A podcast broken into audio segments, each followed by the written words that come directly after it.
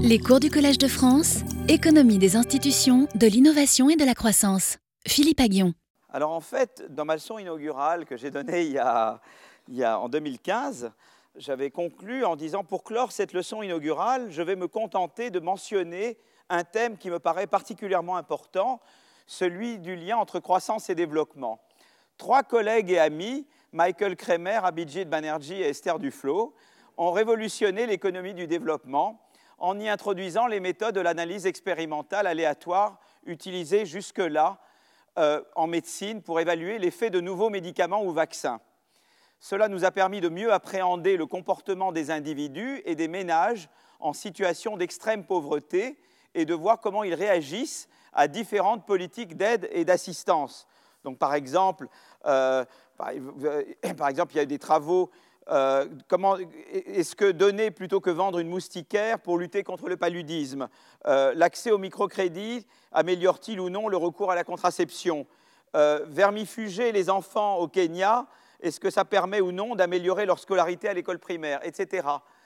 et donc, ils ont en fait, et ils ont créé cette institution merveilleuse qui s'appelle JPAL, Poverty Lab, et il y a déjà plus de près de 1000 évaluations réalisées par JPAL depuis sa création en 2003 et donc ils évaluent plein d'aspects qui nous permettent de mieux comprendre comment vivent les gens euh, de par le monde qui sont en situation de pauvreté, de vivre ou de survivre, et d'essayer de regarder l'effet, disons, de politiques très microéconomiques. Quoi, pour, euh, euh, donc voilà, donc ça a révolutionné l'économie du développement, et il y a, enfin, ils ont toute une vague, enfin, on ne fait plus l'économie du développement de la même manière après eux qu'avant eux. Voilà. alors maintenant, ceci dit, je, pense que c'est une des parties, mais François Bourguignon mettait le doigt sur, ce qu'il considérait être euh, des limites de cette approche. En particulier, si selon lui, si les expériences aléatoires permettent d'identifier très clairement l'effet causal de telle et telle intervention, on ne sait pas vraiment si ce qui est vrai au Kenya l'est en Inde, par exemple. Donc il y a tout le problème de la transposabilité d'une expérience. Est-ce qu'on peut inférer l'universalité d'une expérience qui est très locale? Donc ça, ça c'est un Gus Deaton aussi qui a soulevé ce point. Et puis également, on ne peut ignorer les aspects macroéconomiques et systémiques, ni les effets de réallocation lorsque le but est d'éradiquer la pauvreté. Par exemple, si vous voulez, euh, euh, le taux de pauvreté dans les zones urbaines euh, de l'Inde est passé de 39% en 87-88 à 12% en 99-2000. Dans le même temps, la croissance s'est mise à décoller. Alors qu'elle ne dépassait pas 0,8% jusqu'au milieu des années 80, elle grappe à 3,2% dans les années 90. Ce décollage de la croissance en Inde et la chute de pauvreté qui en est résultée euh, euh, n'est pas tant le résultat d'interventions locales que la conséquence de réformes systémiques, en particulier la libéralisation du commerce et celle du marché des biens et services et la suppression de la license rage. Donc c'est très important de s'intéresser à la fois aux aspects microéconomiques, au quotidien des gens en pauvreté, comment les aider à vivre, comment, comment ils réagissent, comment, ils font leurs choix, c'est très important, mais il ne faut pas non plus ignorer les aspects plus systémiques. Et puis récemment, il y a eu des études par mes collègues Clino et al. qui ont essayé de relier les aspects micro et les aspects macro. Et je crois que c'est important maintenant, c'est que euh, eh bien, croissance et développement se rejoignent de plus en plus. Voilà, parce que c'est quand même la croissance qui vous sort de la pauvreté. Les pays qui sont sortis de la pauvreté, c'est grâce au fait qu'ils ont mis en œuvre des politiques de croissance. Et, je crois que voilà, on a besoin des deux. Voilà. Et je crois que, mais maintenant, comme la croissance devient de plus en plus micro, euh, euh, et que de l'autre côté, les gens qui font du développement comprennent l'importance des firmes. Au début, ils ne regardaient que les consommateurs, maintenant ils regardent l'aspect firme. Et eh bien, je sens qu'il y a une convergence un petit peu entre le domaine de la croissance et le domaine du développement qui ont eu tendance à être trop séparés en fait pendant euh, plusieurs décennies. Voilà. Et en tout cas, c'est un prix. En plus, si vous voulez, c'est l'aspect émouvant, c'est que ces trois personnes que je connais très bien, Abidjit était étudiant à Harvard un an avant moi, donc je l'ai connu quand, quand, je suis arrivé à Harvard comme étudiant en 84. On a été très très proches. Et, mon fils était très proche. Il a perdu son premier fils et mon fils est très proche de lui. Et, mon fils a tatoué le nom de, de Banerjee sur son bras parce que c'était son meilleur ami et que, vous voyez, c'est vraiment des liens très très proches. Esther également, euh, évidemment, que je connais depuis très longtemps, et, Michael, euh, qui était mon collègue à Harvard pendant 20 ans. C'est voilà, trois personnes, en plus vraiment des gens formidables, euh, en plus d'être de formidables économistes, et ce sont des gens humainement exceptionnels. Et voilà. Et moi, mon espoir, c'est que il y en a deux des trois qui reviennent en France. Voilà, mais je voilà. Si je pouvais les avoir tous les trois, ça serait sympa. Mais si j'en ai déjà deux des trois, je serais très content. Et voilà, je ne peux pas vous en dire plus pour le moment. Voilà. Mais on y travaille, on y travaille. Voilà. Mais euh, voilà, donc en tout cas, et, ils seront tous les trois présents. Vous savez que je, vais avoir ce colloque, il va y avoir enfin ce qu'on appelle un Festschrift. Euh, je prends mon allemand, ma prononciation allemande n'est pas bonne. On appelle ça des mélanges en français. Il y a une conférence euh, sur l'économie de la destruction créatrice le 11 et 12 juin ici au collège. et il y aura beaucoup de monde. En fait, le programme va être bientôt affiché. Et, et euh, en fait, Emma, qui est ici, euh, organise ça formidablement bien. Euh, et, en fait, Esther, Abidjit et Michael seront là en particulier. Et ils vont en parler, ils vont présenter des papiers. voilà. Donc en tout cas, voilà, il y aura d'autres gens. Enfin, ça peut, en tout cas, je vous engage fortement, si vous avez rien de, voilà, si vous êtes libre le 11 et 12 juin, de, venir à cette euh, conférence qui sera, à mon avis, il y aura beaucoup de, voilà, il sera, intéressant. Nick Stern sera là pour parler d'environnement. Enfin, il y aura beaucoup de Stiglitz. Sera, voilà, je ne veux pas euh, égrener des noms, mais euh, le programme sera affiché. Voilà. Très bien. Bon, mais je, je, pourrais évidemment faire, je tout mon cours, et, beaucoup plus que tout mon cours, sur, sur ce qu'ont fait ces trois personnes. Mais je, je, dois quand même faire mon cours. Voilà, donc je, m'en tiens là. Euh, voilà. Mais en tout cas, c'est vraiment merveilleux de voir, c'est vraiment l'économie à son meilleur quand on honore des gens de cette qualité, à la fois scientifique et humaine, que sont Abhijit, Esther et Michael. OK, alors maintenant, je, sur ces bonnes, je vais commencer à, je démarre mon... Alors, j'ai parlé jusqu'à maintenant, donc je continue sur l'État. donc, en fait, j'ai parlé jusqu'à maintenant du rôle de l'État d'un point de vue pigouvien, c'est-à-dire que j'ai essayé d'expliquer qu'est-ce que l'État, voilà, si j'étais l'État, mais que j'étais un État impartial et que mon but c'était de maximiser la croissance et ou le bien-être, c'est pas la même chose. Hein, que, quel genre de politique je, voudrais poursuivre? Donc c'est ça la question qu'on s'est posée. On s'est demandé pourquoi il peut y avoir un rôle pour l'État Idéalement, que devrait être ce rôle si l'objectif est de maximiser la croissance ou de rendre la croissance plus inclusive ou de rendre la croissance plus verte, etc.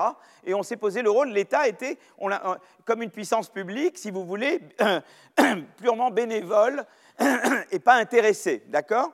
Et là maintenant, je vais plutôt donner un visage de l'État qui est, disons, quelqu'un qui n'est pas forcément facilitateur, mais qui peut être entraveur ou corruptible. D'accord? Donc je vais parler des défauts, des défaillances dans le fonctionnement de l'État par rapport à l'objectif de maximiser la croissance. D'accord? Et, alors la fois prochaine, ce que nous verrons, c'est quels, quels peuvent être les garde-fous pour limiter les défauts vous voyez, pour, pour faire que l'État soit le mieux possible quand même. Donc, jusqu'à maintenant, on avait l'État idéal. Aujourd'hui, on va voir qu'est-ce qui ne marche pas. Et la prochaine fois, nous verrons qu'est-ce qui peut être fait pour que ça marche mieux quand même. Voilà. Hein donc, euh, euh, donc voilà, donc c'est peut-être plus pessimiste aujourd'hui, mais quand même un peu plus optimiste la fois prochaine. Voilà. Je vous fais, je vous fais aller en. Donc d'accord, donc j'avais parlé d'abord, j'ai l'introduction, l'approche pigouvienne, et là je vais parler des échecs et défaillances des gouvernements. Alors je, vais, organiser de la manière suivante. J'ai hésité beaucoup sur l'ordre, mais de toute façon, en fait, je vais d'abord parler de l'État qui fait barrage au décollage. Donc ça, ce sera une première euh, euh, partie. La deuxième, c'est plutôt l'État qui euh, devrait opérer une transition d'une économie d'imitation vers une économie d'innovation, et quelque part, ça ne se passe pas, parce que l'État est corruptible. D'accord? Donc, euh, l'État est sous l'influence d'intérêts acquis, on dit en anglais vested interest, qui freinent ou empêchent cette transition. Et puis, je parlerai ensuite de la, corruption et du lobbying. Tout, lobbying n'est pas corruption, hein, mais je parlerai de l'un et de l'autre dans les pays développés. D'accord? Donc j'organise de cette façon. J'aurais pu l'organiser autrement, mais je, pense que c'est une des façons laquelle ça peut fonctionner. Donc je fais d'abord l'État fait barrage au décollage. Alors il y a ce livre de, mes amis Daron Acemoglu et Robinson, donc probablement bientôt je, ferai la même chose qu'avec Abhijit, euh, Esther et, Michael. Euh, euh, pourquoi certains pays mettent-ils en place des obstacles au développement? Donc, en fait, si vous voulez, ils distinguent, ils ont un peu cette distinction entre, si vous voulez, il y a pour eux des États ou des, régimes, remontant avant la révolution industrielle, qui ont favorisé l'invention, l'ouverture, le commerce. Et puis il y en a d'autres qui n'ont pas favorisé, d'accord? Et, essayer de comprendre pourquoi. Et en général, l'histoire est toujours assez schumpeterienne, c'est-à-dire qu'en gros, l'État n'aide pas, pas, trop aux inventions et au commerce quand ils ont peur que ça menace leur pouvoir. D'accord? C'est toujours la même idée, quoi. Et, donc, par exemple, Venise, c'est un exemple très intéressant. J'espère que je ne vais offenser aucun Vénitien euh, dans la salle. Euh, euh, au Moyen Âge, Venise est une des villes les plus riches du monde. Son expansion se base notamment sur des innovations contractuelles qui rendent ses institutions économiques inclusives, c'est-à-dire ouvertes et ouvertes au commerce et à l'invention. La plus célèbre institution, c'est la Commenda. Le commerce requiert des investissements, donc des gros coûts fixes, euh, important avec un risque élevé d'échec. Donc c'est d'investissement pour construire des bateaux en particulier. Hein. Et évidemment, il y a le risque de piraterie, de naufrage, de retard et une faible probabilité d'un revenu élevé. D'où la nécessité de partager les risques. Et la réponse de Venise, c'est euh, un contrat euh, connu sous le nom de Commenda, l'un des premiers exemples de société par action. Dans sa forme la plus simple, c'est un arrangement entre deux parties, investisseurs et commerçants voyageurs.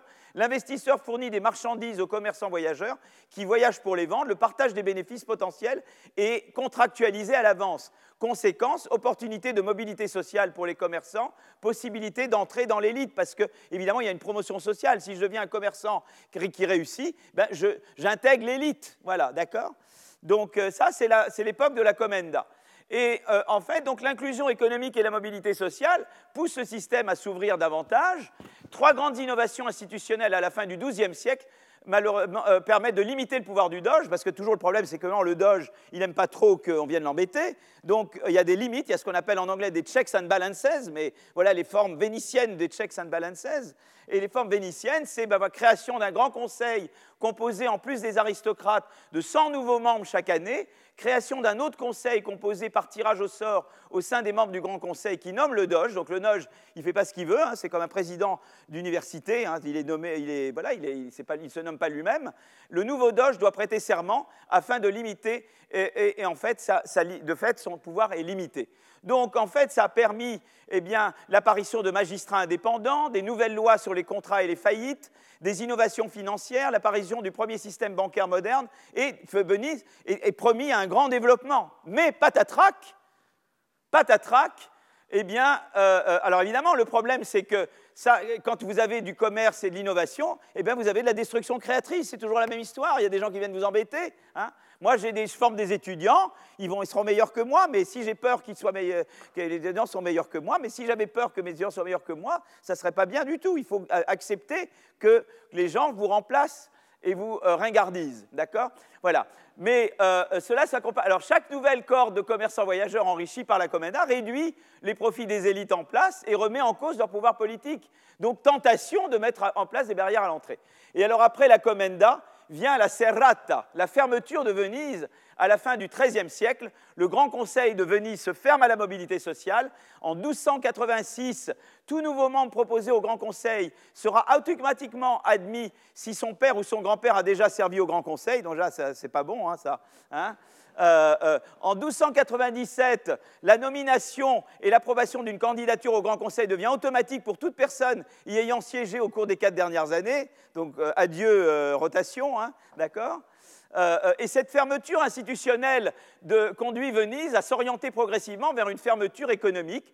On supprime finalement la commenda, qui était pourtant la principale innovation institutionnelle ayant soutenu le développement de Venise. Pourquoi? Pour éviter une trop grande mobilité sociale menaçant le pouvoir de l'élite. En 1314, la République de Venise nationalise le commerce. En 1324, elle impose de force de forts impôts aux individus voulant devenir marchands. Conséquence, le commerce devient la chasse gardée de la noblesse. Le déclin s'amorce. La population vénitienne décroît entre 1400 et 1800, alors que la population européenne progresse. Aujourd'hui, l'économie vénitienne repose presque exclusivement sur le tourisme, et c'est essentiellement musée et pizzeria, quoi c'est une grande pizzeria, quoi, le Venise maintenant. Et on fait de des.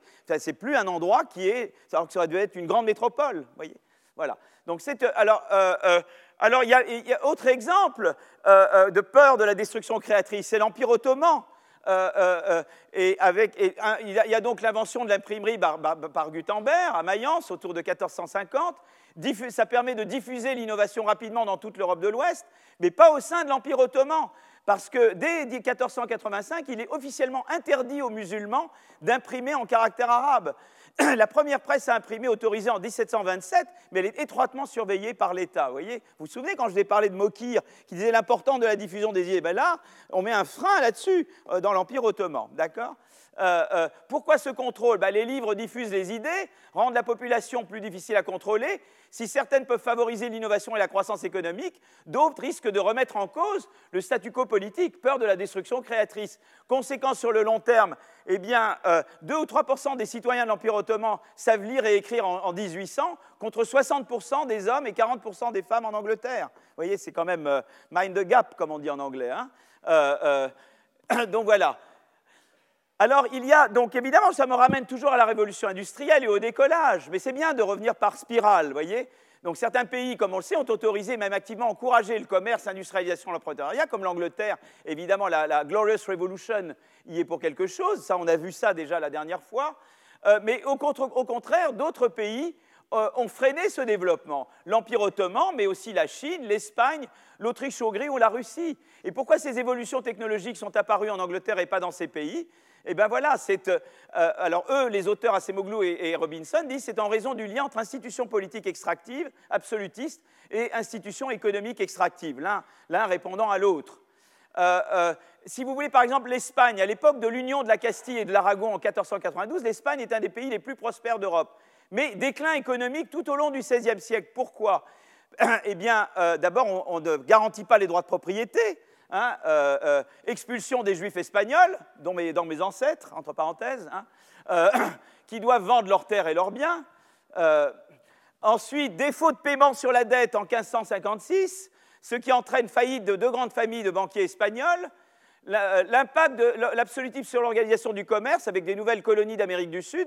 On met en place une guilde pour organiser le commerce. Le commerce est contrôlé par une classe restreinte de marchands qui mettent ensuite des barrières à l'entrée aux nouveaux acteurs potentiels. Conséquence, déclin économique de l'Espagne avec retour à la pauvreté.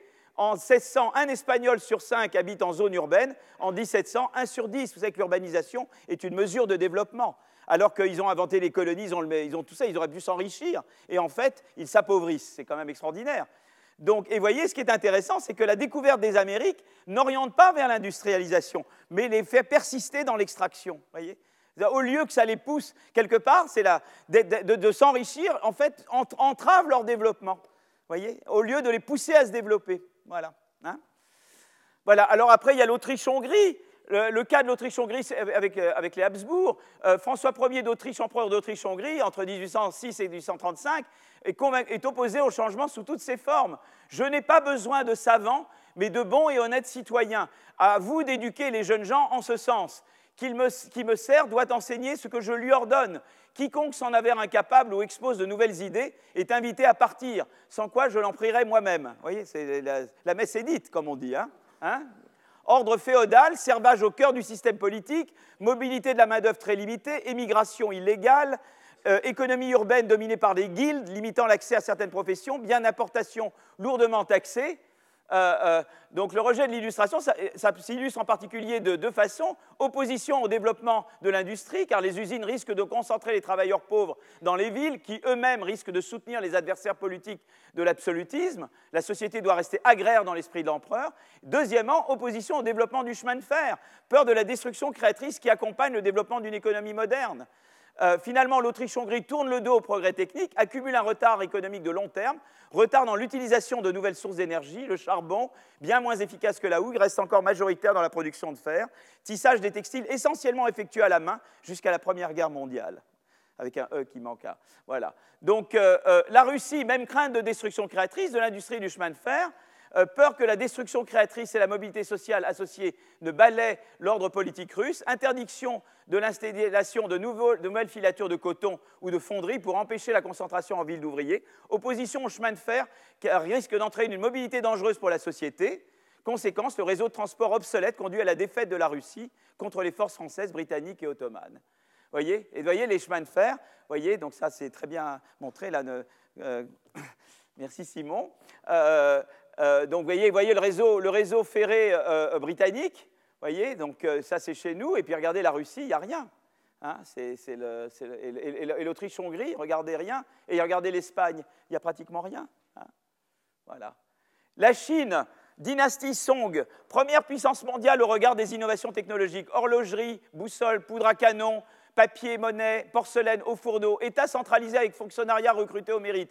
En 1661, l'empereur Kangxi ordonne à toutes les personnes vivant le long de la côte sud de se déplacer de 17 km dans les terres. Vous voyez, pour pas être trop mobile. Jusqu'en 1693, la navigation est interdite partout sur la côte. Cette interdiction a été périodiquement réimposée au XVIIIe siècle, retardant de fait l'émergence du commerce chinois à l'étranger.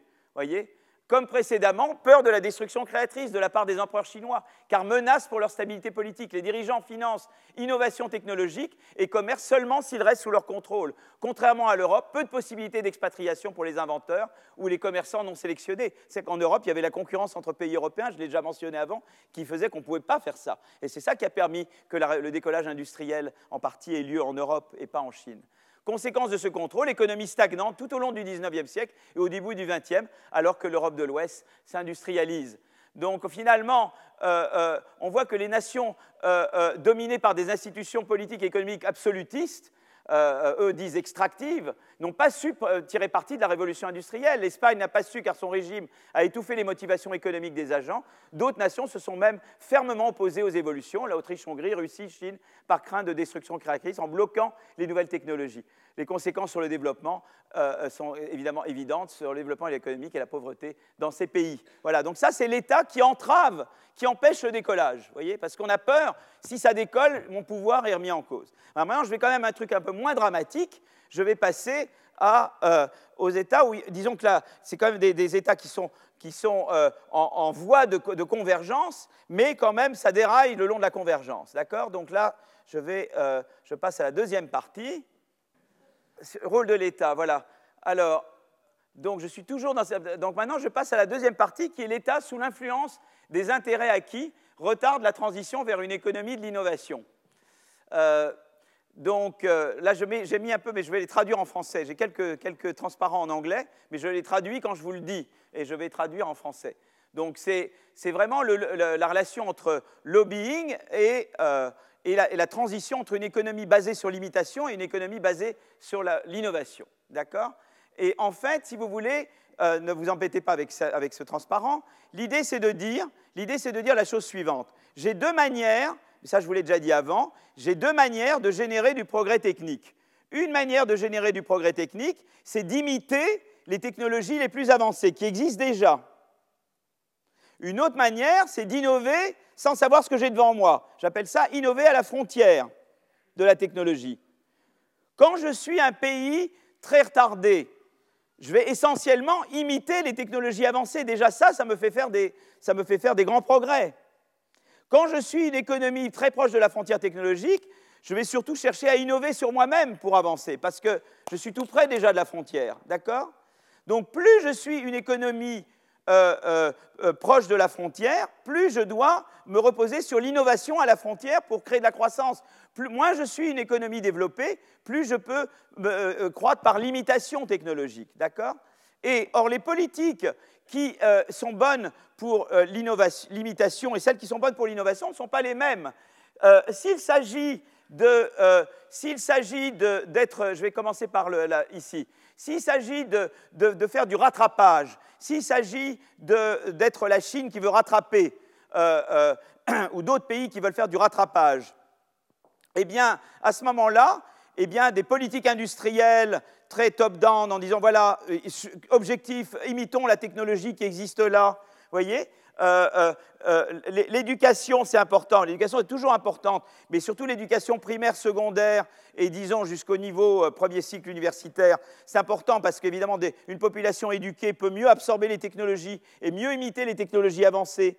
Voyez? Donc ça, c'est important. Investissement en infrastructure, c'est aussi également important. Euh, euh, pour, favoriser les transferts de technologie. Donc voilà, donc si vous voulez, je suis une économie en rattrapage, eh bien je vais investir, je vais faire des gros investissements dans des grosses firmes qui vont imiter les technologies existantes en profitant d'effets d'économie d'échelle, je vais investir dans l'éducation, je vais investir dans les infrastructures pour attirer des investisseurs étrangers, profiter de leurs technologies, je vais essayer d'améliorer les pratiques de, management. Voilà, j'essaye de faire une économie qui est basée sur le rattrapage, d'accord? Et ça a été vraiment la stratégie chinoise qui a payé, qui a donné les forts taux de croissance qu'on a observés. Ça a été également la stratégie coréenne et d'autres pays d'Asie du Sud-Est, etc. D'accord? Donc ça, c'est quand je veux euh, croître par le rattrapage. Et quelque part, nous-mêmes, pendant les Trente Glorieuses, on a fait du rattrapage. Il fallait qu'on reconstitue notre stock de capital au sortir de la Deuxième Guerre mondiale. On a, on a, été des grands innovateurs dans certains domaines, mais aussi des adaptateurs de technologie dans d'autres. Et on avait des systèmes, des institutions qui étaient très politique industrielle, investissement dans l'éducation de base, euh, etc., euh, adaptés aux nécessités d'une économie en rattrapage. Quand je suis une économie d'innovation, c'est assez différent. Je fais de l'innovation à la frontière, ben, là, d'abord, j'ai besoin d'avoir des bonnes universités, d'avoir de la bonne recherche fondamentale. Donc, je dois investir là-dedans. Je dois euh, euh, libéraliser le marché des produits, parce que quand je fais vraiment de, l'innovation à la frontière, eh bien, c'est très important eh d'avoir de l'entrée et de la sortie. C'est très important d'avoir de la destruction créatrice. Et on sait que également, euh, je vais toujours montrer ce diagramme. Ça, ça montre comment l'innovation ou la, croissance de la productivité réagit à la concurrence. Ici, eh bien, on sait que pour les firmes qui sont près de la frontière, la concurrence dope l'innovation, alors que les firmes qui sont loin de la frontière technologique, euh, eh bien, la concurrence décourage l'innovation. Plus vous êtes une économie développée, plus vous avez des firmes bleues par rapport aux firmes rouges. Et donc, plus la concurrence est une source d'innovation. D'accord? Donc ça, c'est une raison pour laquelle, quand vous êtes une économie où vous voulez vraiment croître par l'innovation à la frontière, la concurrence, euh, la, libre entrée des entreprises, la, mobilité est quelque chose de très important. Voilà. Et il faut un marché du travail qui soit mobile, euh, avec une possibilité ben, d'embaucher et, de, changer, mais avec un bon système de flexi-sécurité. On en a parlé la dernière fois. Il faut avoir des politiques actives euh, à la fois qui rendent le marché du travail mobile, mais en même temps avec bonne formation, bonne protection des, personnes au chômage, etc., pour, euh, pour avoir un système qui permet de ben, l'innovation. On expérimente. Donc, comme on expérimente, on peut être amené à essayer, à changer et donc, alors que dans une économie d'imitation, eh bien, on travaille toute, sa vie dans, la même firme. Et, donc, pas la même, on n'organise pas le marché du travail de la même manière. D'accord? Donc, euh, euh, et je vous ai tout montré aussi que eh bien, ça, ça montre que quand, on est dans les États américains les plus développés, mais c'est vrai pour les pays, eh bien, c'est, c'est bien le troisième cycle universitaire devient très important. Avoir des bons programmes doctoraux, c'est important pour la croissance, alors que si vous êtes euh, un pays ou un État américain qui est loin de la frontière technologique, c'est surtout eh bien, primaire, école secondaire et premier cycle universitaire qui est important. Donc tout ça, on l'a bien montré, et, et simplement, euh, euh, eh bien, euh, voilà, donc on est. Le, problème, c'est que, eh bien, c'est pas certain. Il y a un moment donné où on devrait passer. Si on voulait maximiser la croissance, il y a un moment où on devrait passer d'une économie d'imitation à une économie d'innovation. Seulement, ça ne se passe pas au moment où on veut que ça se passe. Vous voyez ce que je veux dire? Et ça ne se passe pas au moment où on veut que ça se passe parce que, en fait, eh bien, il y a, pendant la phase d'imitation, il y a des, intérêts acquis qui se constituent et qui, eux, s'opposent, euh, qui ne veulent pas qu'on passe à une économie d'innovation. C'est-à-dire, typiquement, par exemple, euh, euh, je vais revenir à la Corée dans, une minute. En Corée, il y a les, fameux chaobols, et je vais en parler, je vais en parler tout à l'heure. Les chaobols, qui sont ces grands conglomérats en Corée, qui se sont constitués et qui ont grandi pendant la période d'après-guerre où la Corée a rattrapé, c'est devenu des grosses, grosses firmes. Et elles, elles ne veulent pas qu'on introduise de la concurrence parce qu'elles sont dominantes, elles ont des positions dominantes, elles veulent les garder. Donc qu'est-ce qu'elles vont faire? Elles vont essayer, elles vont essayer de faire pression sur les gouvernements pour que, ce n'est pas juste faire pression pour qu'il n'y ait pas de nouvelles entrées, c'est faire pression sur les gouvernements pour qu'ils ne changent pas d'institution et qu'ils ne passent pas d'institutions qui favorisent l'imitation à des institutions qui favorisent l'innovation. Vous voyez ce que je veux dire? Donc ce n'est pas juste que j'empêche l'entrée de, de nouveaux innovateurs, c'est que j'empêche, je fais pression sur les gouvernements pour qu'ils ne changent pas leurs institutions. D'accord? Donc euh, c'est un peu pareil avec les... Je ne sais jamais comment écrire les keretsus euh, au, Japon, mais vous avez un peu le même problème. Euh, je ne sais pas si ça s'écrit comme ça, s'il y a des Y, etc. De toute façon, ça s'écrit en caractère japonais, mais après, vous le faites comme vous voulez en caractère latin. ça se prononce comme ça, de toute façon.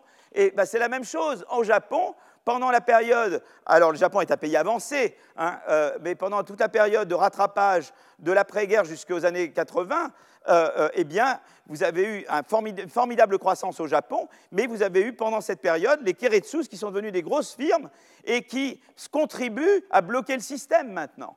Et, la croissance au Japon s'est arrêtée. Alors, il y a d'autres choses. Il y a, le fait que vous avez une population de plus en plus euh, vieillissante, etc., ce qui ne favorise pas euh, l'innovation.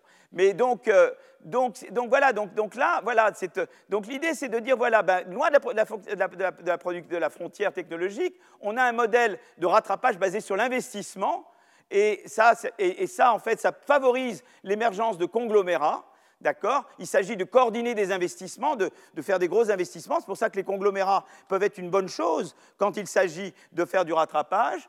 Mais euh, quand on passe à un modèle d'innovation, on a besoin au contraire de décentralisation, de concurrence, de décentralisation. Il faut laisser l'initiative en bas aussi. Il faut des firmes qui soient non seulement plus concurrentielles, mais également organisées de manière beaucoup plus décentralisée et une économie dans son ensemble beaucoup plus décentralisée, parce qu'on ne peut pas planifier l'innovation comme on planifie le rattrapage. Le rattrapage, on sait ce qu'il faut faire, tandis que l'innovation, on ne sait pas ce qu'il faut faire. On cherche.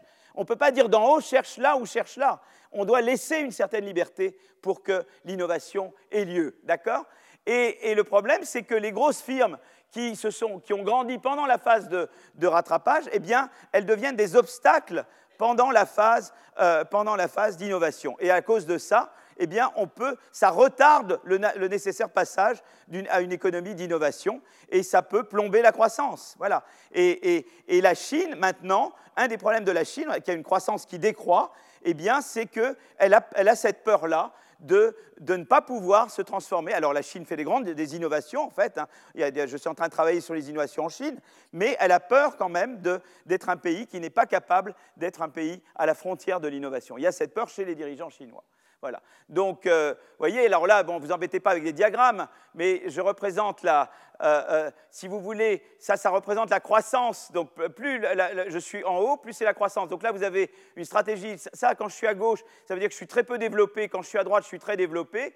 Quand je suis peu développé, je dois être sur la courbe en rouge pour maximiser la croissance. Maximiser la croissance, c'est maximiser de combien je monte, voyez. Mais à un moment donné, eh bien, c'est la stratégie d'innovation qui devient meilleur pour la croissance. Donc tant que je suis suffisamment loin de la frontière technologique, que je suis entre ce point-là et ce point-là, je devrais être sur la courbe rouge. Mais idéalement, je devrais passer là, sur la courbe en pointillé.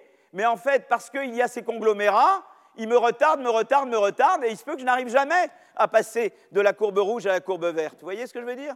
Alors que, idéalement, il faudrait que, je, au bon moment, au début, c'est bien de faire imitation, mais c'est bien à un moment donné de dire passer à des stratégies euh, d'innovation. Par exemple, vous pouvez dire ici, je peux faire de la, politique d'industrie, de, infant industry, mais je dois m'arrêter à un moment donné là. Et il y a des gens qui disent, ben oui, le danger, c'est que si vous les faites, vous vous arrêtez jamais. Il y a tout un débat d'ailleurs entre Stiglitz d'un côté et Schleifer et d'autres de l'autre, et Anne Kruger, ou euh, Stiglitz qui vous dit, mais voyez, quand vous êtes une économie peu développée, quand même au moins au début, vous devez faire de la politique industrielle traditionnelle, de l'investissement, etc., sinon vous inhibez la croissance. Mais ce que répond Schleifer, c'est qu'il dit, oui, mais vous savez, le problème, c'est qu'effectivement, si vous démarrez sur la courbe en pointillé, là, vous perdez de la croissance ici, mais vous n'aurez pas le problème de, de ne pas pouvoir passer de la courbe rouge à la courbe en pointillé. Donc tu vois, te dire, un côté, il y en a qui disent, on devrait commencer sur la courbe en rouge, mais, Schleifer et Anne Kruger vous disent, oui, mais le danger, c'est que si vous démarrez sur la courbe en rouge, vous, risquez de ne jamais quitter la courbe en rouge, et là, du coup, vous allez avoir, ça va inhiber votre croissance à long terme. Autant commencer sur la courbe, euh, euh, comme Hong Kong a fait, sur la courbe, c'est Hong Kong versus Singapour, c'est euh, Tale of Two Cities, autant commencer sur la courbe en pointillé, peut-être que vous aurez un peu moins de croissance au début, mais vous n'aurez pas le problème de la transition euh, euh, vers des institutions pro-innovation. Alors c'est tout un débat entre eux, je ne veux pas rentrer là-dedans. Vous voyez, ce que, je veux dire? Au début, politique industrielle, investissement, etc. Plus après, libéralisation, etc. Il y en a qui disent c'est dangereux de commencer par le premier parce qu'on risque de jamais libéraliser parce que pendant la phase de rattrapage vont se développer les Tchobol et les Keretsus qui, eux, s'opposeront à la libéralisation, et donc on risque d'être bloqué dans, à ne voir jamais de libéralisation au moment où on en a besoin. Voilà. Donc ça, c'est un peu l'argument qui est euh, présenté là. Alors, euh, euh, en fait, il y a un truc très intéressant, c'est la Corée. Alors, je vais, vous parler de la, Corée. Alors, la Corée, c'est un cas très intéressant parce qu'en euh, Corée, donc, il y a les Chobols, mais il y a eu, ils ont eu de la chance dans leur malchance. C'est que, en fait, la Corée a connu, dans la fin des années 90, une crise, une crise financière. Vous le savez, ça, qu'il y a eu une crise qui a affecté les pays d'Asie. Sauf la Chine, parce que la Chine, comme elle avait très peu de développement financier, quelque part, elle était protégée contre cette crise. Donc, ça a affecté, ça a été une crise financière. Ça a été, voilà, donc il y avait, et, mais la Corée, avant, entre 60 et 90, vous avez une croissance rapide qui est basée sur l'expansion des, des showballs. Et euh, D'accord Donc, Et évidemment, ils profitent de réglementations anticoncurrentielles. Euh, euh, il y a des barrières à l'entrée, il y a des barrières à l'accès à la finance, il y a des limites à l'investissement direct. Les, lois antitrust, elles ne sont pas vraiment appliquées. Euh, évidemment, il y, a, il y, a, une collusion complète entre les showballs et les politiciens en Corée, etc. Et qu'est-ce qui se passe? Eh bien, il y a la crise de 97-98 et la crise eh eh bien, fait que ce modèle tombe en crise. Voilà.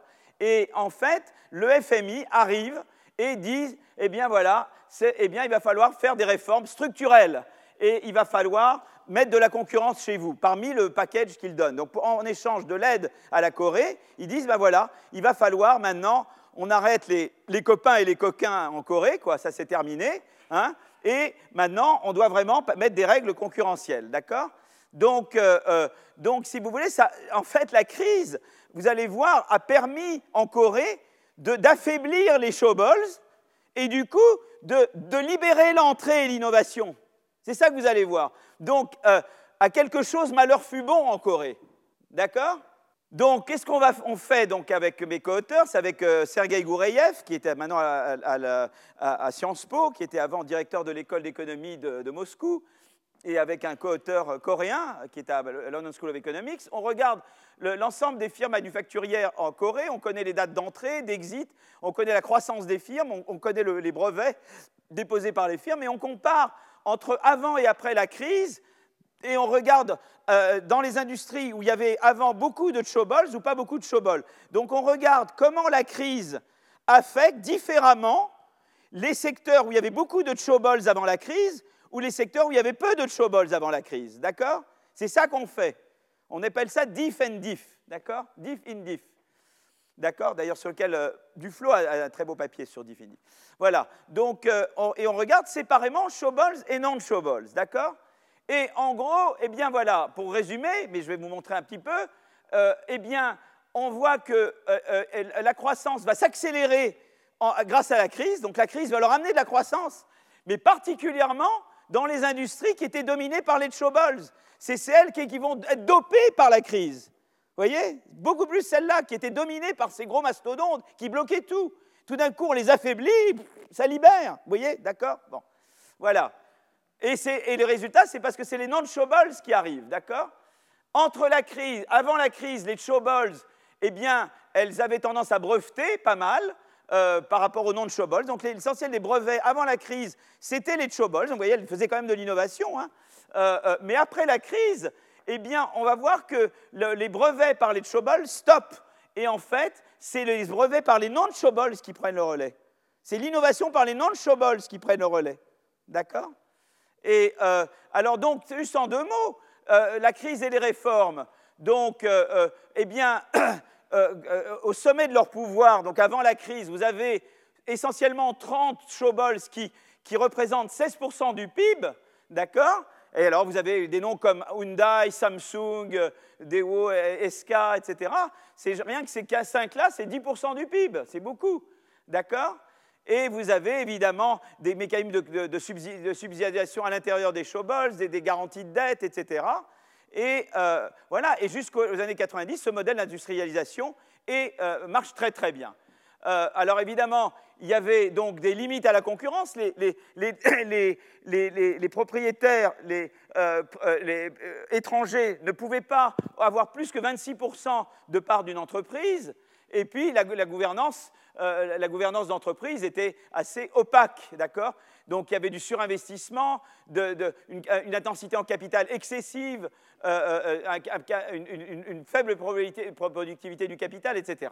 D'accord? Donc, avec, la crise, eh ben, le gouvernement coréen tape à la porte du FMI. Je ne sais pas qui était gouverneur à je ne me souviens plus qui était gouverneur à l'époque, qui était le, directeur général du FMI à l'époque. Je me demande si ce n'était pas Jacques, mais je ne sais plus. Euh, euh, euh, donc, donc en faillite, Daewoo, etc. Et donc, il y a des, réformes, il y a FMI. Donc, on demande l'élimination des dettes de garantie, on, oblige les entreprises à améliorer leur gouvernance, on, libéralise l'entrée de, l'investissement direct, d'accord euh, Donc les, foreign stakes qui étaient limités à 26%, euh, euh, les, parts, étrangères eh bien, peuvent monter jusqu'à 50%, et les réglementations antitrust sont incroyablement renforcées. Alors là, je ne vais pas vous embêter avec une équation, mais simplement, je vous le fais, je vous dis ce que c'est, c'est que ce que je vais regarder, c'est différentes choses. Je vais regarder euh, euh, la croissance de, l'output par, par, personne, je vais regarder la, croissance de la productivité globale des facteurs, je vais regarder euh, l'entrée, etc., en fonction d'une variable qui vaut 1 après la crise et 0 avant. Donc ça, ça veut dire avant la crise, après la crise, ce qu'on appelle une demi en anglais. Et puis, je regarde évidemment comment cette demi affecte différemment eh bien, des secteurs qui étaient avec euh, dominance Schobol avant et des secteurs qui n'étaient pas avec dominance Schobol avant. D'accord? Donc, vous vous regardez différentes choses avant, après la crise, différemment si votre industrie était dominée par les Schobol ou pas dominée par les Schobol. D'accord? Voilà ce dont il s'agit. Donc la, post-crise, c'est une variable qui vaut 0 avant 98, 1 après. Et les Volcher, c'est eh bien, c'est la, la, part moyenne, c'est ce que représentait, la, disons, le, euh, c'est le chiffre d'affaires, c'est la, part tota, du chiffre d'affaires total réalisé par les Schobol dans l'industrie avant la crise, et c'est ça que j'appelle le Schobol share, d'accord? Et euh, eh bien, les données, donc, c'est des données au niveau des établissements, d'accord? D'accord C'est un survey sur, euh, qui, qui, couvre le secteur des mines et manufacturiers, ça fait, euh, en fait, j'ai presque 100% des, établissements avec au moins 5 employés, d'accord? Et euh, voilà, et donc, euh, et donc les résultats sont les suivants. Alors je vous donne un peu les résultats. Je, vais vous le dire, ne vous embêtez pas avec les tableaux, parce que vous savez que vous n'avez pas. le premier tableau, qu'est-ce que je regarde? Dans ce premier tableau, je regarde. Attendez, où est-ce que je suis? Je suis là. Dans ce premier tableau, je regarde comment la productivité du travail c'est-à-dire hein, Y sur L, hein, la productivité, c'est Y c'est mon output, L c'est le nombre de travailleurs, hein, la productivité du travail, je regarde comment L varie avant et après. Et vous voyez que la première chose, c'est que pour toutes les firmes, eh bien, il y a une augmentation de la productivité euh, euh, de la productivité entre avant et après la crise. C'est quand même formidable. Vous avez la croissance de la productivité qui est dopée par la crise. Donc, vive cette crise. D'accord? OK? Alors ensuite, deuxièmement, eh bien, c'est vrai euh, euh, à la fois pour les firmes Showballs et les firmes non Showballs. Les deux, les deux connaissent euh, une croissance de la productivité. Donc ça, c'est intéressant. Et, et, on voit aussi que cette accélération de la croissance de la productivité est particulièrement plus élevée dans les, dans les secteurs, ça c'est ce qu'on appelle un terme d'interaction, c'est-à-dire ça, ça, ça reflète ce terme-là, on voit que ce terme est positif significatif, c'est-à-dire que cette augmentation est encore plus grande dans les secteurs qui étaient dominés par les chevaux. Donc partout, dans partout ça augmente, mais particulièrement, donc ça augmente pour toutes les firmes, à la fois Chobol et non Chobol, et particulièrement dans les secteurs qui étaient dominés par les Chobol. C'est vraiment là que la croissance de la productivité est dopée. D'accord? Ça, c'est la première chose. C'est tout ce que nous dit cette table. Vous êtes encore vivant, là, vous me suivez? C'est bon. Hein on a du temps, alors on peut passer du temps là. Voilà. Hein voilà. Alors, maintenant, on part à la productivité globale des facteurs. Vous savez, il faut comprendre une chose, ce n'est pas pareil la productivité du travail la productivité globale des facteurs. Je ne vais pas vous embêter avec une équation, mais en général, on ne représente par exemple, on dit je produis avec du capital et du travail, hein, d'accord? Et euh, euh, dans un cas, je regarde Y sur L, qui dépend de K, et dans l'autre cas, je regarde le A, si vous voulez. D'accord? La productivité globale des facteurs, en gros, si vous voulez, c'est ça.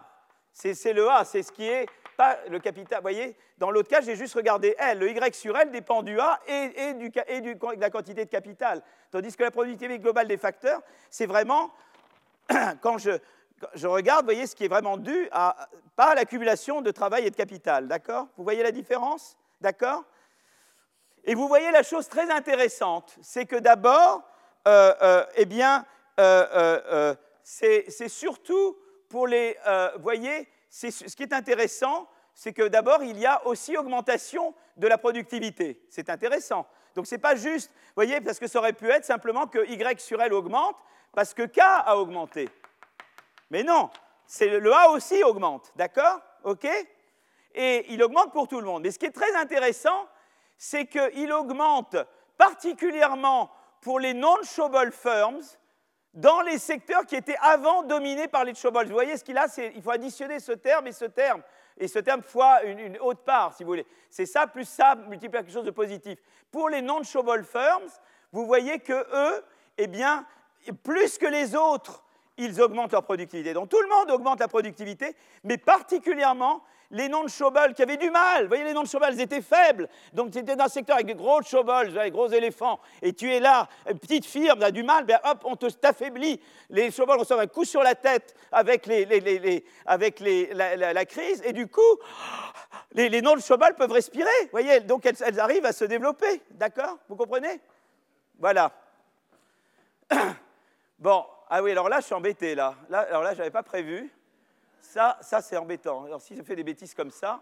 Alors l'entrée, alors là malheureusement, là, il, s'est passé un problème de, il s'est passé un problème de, je ne sais pas si j'arrive là. Oui, bon, là vous devez me croire malheureusement, parce que, mais dans les slides vous les avez, et là je vous promets que ce que vous allez voir après, je ne, je ne, je ne coupe pas. Euh, l'entrée dit simplement l'entrée a augmenté beaucoup après la crise. D'ailleurs, on voit là déjà que l'entrée augmente. Et l'entrée augmente euh, euh, essentiellement par les noms de showball dans les Chobol Dominated. C'est quand même très intéressant. C'est-à-dire que, et vraiment, c'est ça qui s'est passé, c'est que eh bien, l'entrée des firmes a été dopée, mais c'est l'entrée des non-Chobol firmes par cette crise. D'accord? Alors, heureusement, je reviens à des choses raisonnables ici. Je ne sais pas ce qui s'est passé avec le. Il y a toujours des petites blagues. Alors là, ce qui est intéressant, c'est qu'il y a emploi et les stocks de capital. Et là, ce que ça montre, ces deux-là, c'est que ça montre que la réallocation de capital et de travail, eh bien, il y, a, eu très forte des showballs vers les non-showballs. Vous voyez que, euh, en fait, eh bien, euh, euh, voyez, les, les, les elles ont, dans les showballs dominated, vous voyez, il y a du moins, du moins, du moins, du moins. Là, vous avez du moins, et avec y a du plus. Donc, pour les, voyez, les non-showballs, elles vont récupérer de l'emploi. Donc l'emploi va quitter les noms de showball en partie pour aller vers les, euh, les pour aller vers les noms de showball. Et c'est pareil pour le stock de capital, voyez Là, euh, euh, alors là, ça va être intéressant. Là, c'est différent parce que, en fait, tout le monde va augmenter le stock de capital, mais pas parce que, parce qu'en partie, les showballs, elles vont réagir à la crise en investissant plus. Donc elles vont augmenter leur stock de capital. Mais il y aura quand même réallocation de capital des, non, des vers les non-chobol. C'est pour ça que l'augmentation de capital pour les, pour les non-chobol est beaucoup plus importante. Donc là, c'est un peu plus délicat. C'est-à-dire qu'en fait, la crise, ce qu'elle a fait, c'est qu'en réaction à la crise, les chobol ont augmenté leur stock de capital, tandis qu'en fait, les non-chobol ont innové. Et c'est pour ça qu'ils ont augmenté leur TFP. Donc tout le monde augmente sa, croissance de la productivité parce que soit il y a de l'innovation par les noms de Chobol, soit il y a de l'augmentation de stock de capital ou de la réallocation pour les, euh, euh, euh, il y a de l'augmentation de stock de capital, je veux dire, pour les, pour les Chobol, mais l'innovation, c'est les noms de Chobol qui la font. Vous voyez ce que je veux dire? Vous voyez comment ils réagissent différemment? Les gros réagissent en essayant de devenir plus gros en investissant, mais les plus petits réagissent en étant malins. Hein, c'est Dame Mime et Merlin l'Enchanteur, quoi. Hein. les noms de Chobol, c'est Merlin l'Enchanteur par la ruse et l'intelligence, et les autres, c'est boum, boum, boum, voyage, je, grossis, etc. D'accord? Les brevets, c'est très intéressant. Les brevets, d'abord, la colonne 1 vous dit que d'abord, euh, euh, eh bien, euh, la, crise a dopé les brevets. Donc ça, c'est intéressant. Si je prends l'ensemble des firmes, les brevets sont dopés par la crise, d'accord? La, colonne 2 vous dit que, les, les, en fait, avec la crise, eh bien, ça, il, y avait un trend qui était positif, donc, mais eux, eux, en, fait, ça, décourage leur innovation. Donc eux réagissent à la crise en innovant, moins, en innovant moins, mais par contre, ils vont investir du capital. Tandis que euh, euh, les non-showball, euh, ils réagissent à la crise en, beaucoup, en, innovant beaucoup plus. Donc vous avez pour tout le monde un train positif d'innovation, d'accord? La crise tend à accroître le train, mais quelque part, les, les, sont découragés d'innover et elles vont uniquement réagir en investissant du capital et en grossissant, tandis que les non-showball vont réagir en disant maintenant enfin on peut rentrer, enfin on peut innover, et alors ça dope l'innovation des, non-showball. Donc en fait, qu'est-ce que fait cette crise? Eh bien, elle fait que c'est les non-showball qui prennent le relais, elles deviennent vraiment la force motrice de la nouvelle croissance coréenne. D'accord? Et donc, euh, et donc, voilà, voilà l'histoire de la, de la, Corée. Donc en fait, voilà, ça teste un peu notre, notre théorie. Euh, les non-showball euh, augmentent la, productivité globale des facteurs, particulièrement dans les industries dominées par les showball, et ils le font en innovant. et ils augmentent leur part d'emploi et de capital à travers la réallocation, bien que les showballs continuent à investir en capital. Euh, et, les non-showball augmentent leurs brevets, donc leur innovation, par rapport à ce qui était euh, le cas avant la crise, alors que les, alors que elles, elles réagissent à la crise essentiellement en investissant du cas. Donc elles augmentent Y sur L uniquement parce qu'elles investissent plus de capital. Vous voyez, donc c'est intéressant de voir, de montrer comment, comment, voilà, qu'est-ce qui, en quoi ces showballs étaient une entrave au passage à une économie de l'innovation, mais en quoi la crise va finalement euh, est une chance pour la Corée parce que ça, leur a donné un coup de fouet pour passer vers un peu plus à une économie d'innovation et, libérer les forces qui, entravaient ce passage à une économie de l'innovation. Voilà. Alors maintenant, je, continue. Donc, je suis toujours sur les échecs et défaillances des gouvernements et je vais parler de corruption et de lobbying dans les pays, euh, développés surtout. Voilà. Euh, donc, je vais déjà essayer d'un peu de vous motiver Alors évidemment, il y a des mesures la Banque mondiale a des mesures de corruption qui ne s'appliquent pas qu'aux pays développés, qui s'appliquent à tout le monde. Et, euh, euh, évidemment, euh, bah, on sait que la corruption, bah, j'ai toujours dit, hein, la corruption, eh bien, c'est le fait même dans des pays développés, les, innovateurs d'hier deviennent des entreprises existantes aujourd'hui, des intérêts acquis, et on est très tenté de, faire du lobbying auprès des gouvernements pour asseoir sa position pour rendre plus difficile l'entrée de concurrents. D'accord? Euh, euh, Voilà. Donc, euh, eh bien, on veut des, traitements de faveur, on veut des législations favorables à, nos intérêts, etc. Et on veut rendre plus difficile à un entrant potentiel de s'imposer sur le marché. Donc, évidemment, dans un pays miné par la corruption où prévaut la collusion entre gouvernement et entreprises en place, non seulement l'entrée de nouvelles firmes innovantes est entravée, donc ça, ça réduit l'innovation par définition, mais également, comme il y a moins d'entrées, eh bien, il y a moins de pression sur les firmes existantes pour innover afin d'échapper à la concurrence. C'est évident que je perds sur les deux tableaux, parce que si j'empêche l'entrée, ben déjà, il y a des, innovateurs qui ne viennent pas, et en plus, comme ils ne viennent pas, la pression sur moi pour innover moi est, moins, plus faible. Donc, euh, doublement, il y a moins d'innovation. D'accord? Ce raisonnement, vous suivez là? D'accord. Génial, mais vous êtes formidable, vous êtes fantastique. Voilà. Bon. Alors la corruption, euh, euh, c'est juste pour vous motiver. Alors maintenant, il y a des études beaucoup plus poussées sur le lobbying, mais disons que si vous allez sur le site de la Banque mondiale, euh, eh bien, il y a des indicateurs de contrôle de la corruption. Donc notamment, il y a un indicateur que construit la Banque mondiale qui évalue à quel point l'État n'est pas corrompu. Vous voyez, c'est un indicateur de contrôle de la corruption. Et il synthétise les réponses aux questions suivantes. L'État est-il au courant que les entreprises nationales versent de l'argent pour obtenir une autorisation, pour obtenir des contrats publics, pour obtenir des avantages fiscaux, des facilités de prêt, pour influencer la réglementation Est-ce que l'État est au courant de ça? Donc, avec des surveys, avec des recoupements, etc., eh bien, ils font des indicateurs et ces indicateurs varient entre un moins 2,5 pour les plus mauvais et plus 2,2. Et évidemment, tout en haut, vous avez la Finlande, la Suède, mes Scandinaves que j'ai chaque fois. D'accord? Et l'Italie est à 0,5. Et nous, on est proche, on est un petit peu mieux que l'Italie, c'est toujours pareil. Hein. voilà, pas très loin, pas très loin. Voilà. Plus l'indicateur est élevé, moins les entreprises verse de pots de vin pour bénéficier de privilèges anticoncurrentiels. C'est bien puisque ma mesure, c'est une mesure de contrôle de la, de la corruption. D'accord? Donc plus je suis positif, mieux je suis.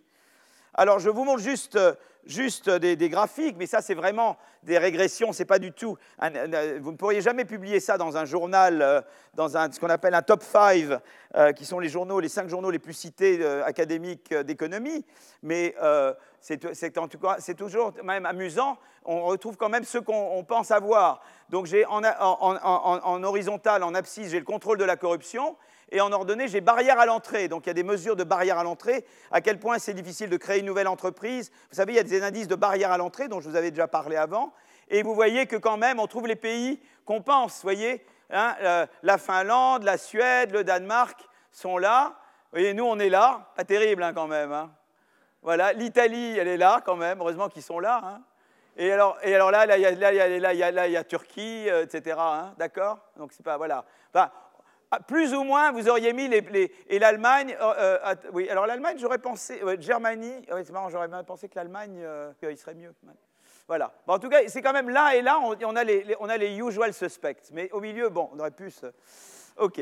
Donc, ça, c'est la première. On peut de la même manière regarder eh bien, la, la corrélation, c'est des corrélations, ça ne veut dire aucune causalité, mais c'est amusant parce que c'est des corrélations qui informent un peu quand même on a en, abscisse contrôle de la corruption et en ordonnée le nombre de brevets triadiques. Les brevets triadiques, c'est des brevets qui sont enregistrés à la fois euh, à l'Office des brevets américains, à l'Office des brevets européens, à l'Office des brevets japonais. Donc en général, c'est des bons brevets. En général, les brevets triadiques, c'est des brevets solides. Quoi. Hein, si je brevette euh, un truc qui n'a aucun intérêt, j'ai peu de chances d'avoir un brevet triadique. D'accord? Mais c'est un truc important.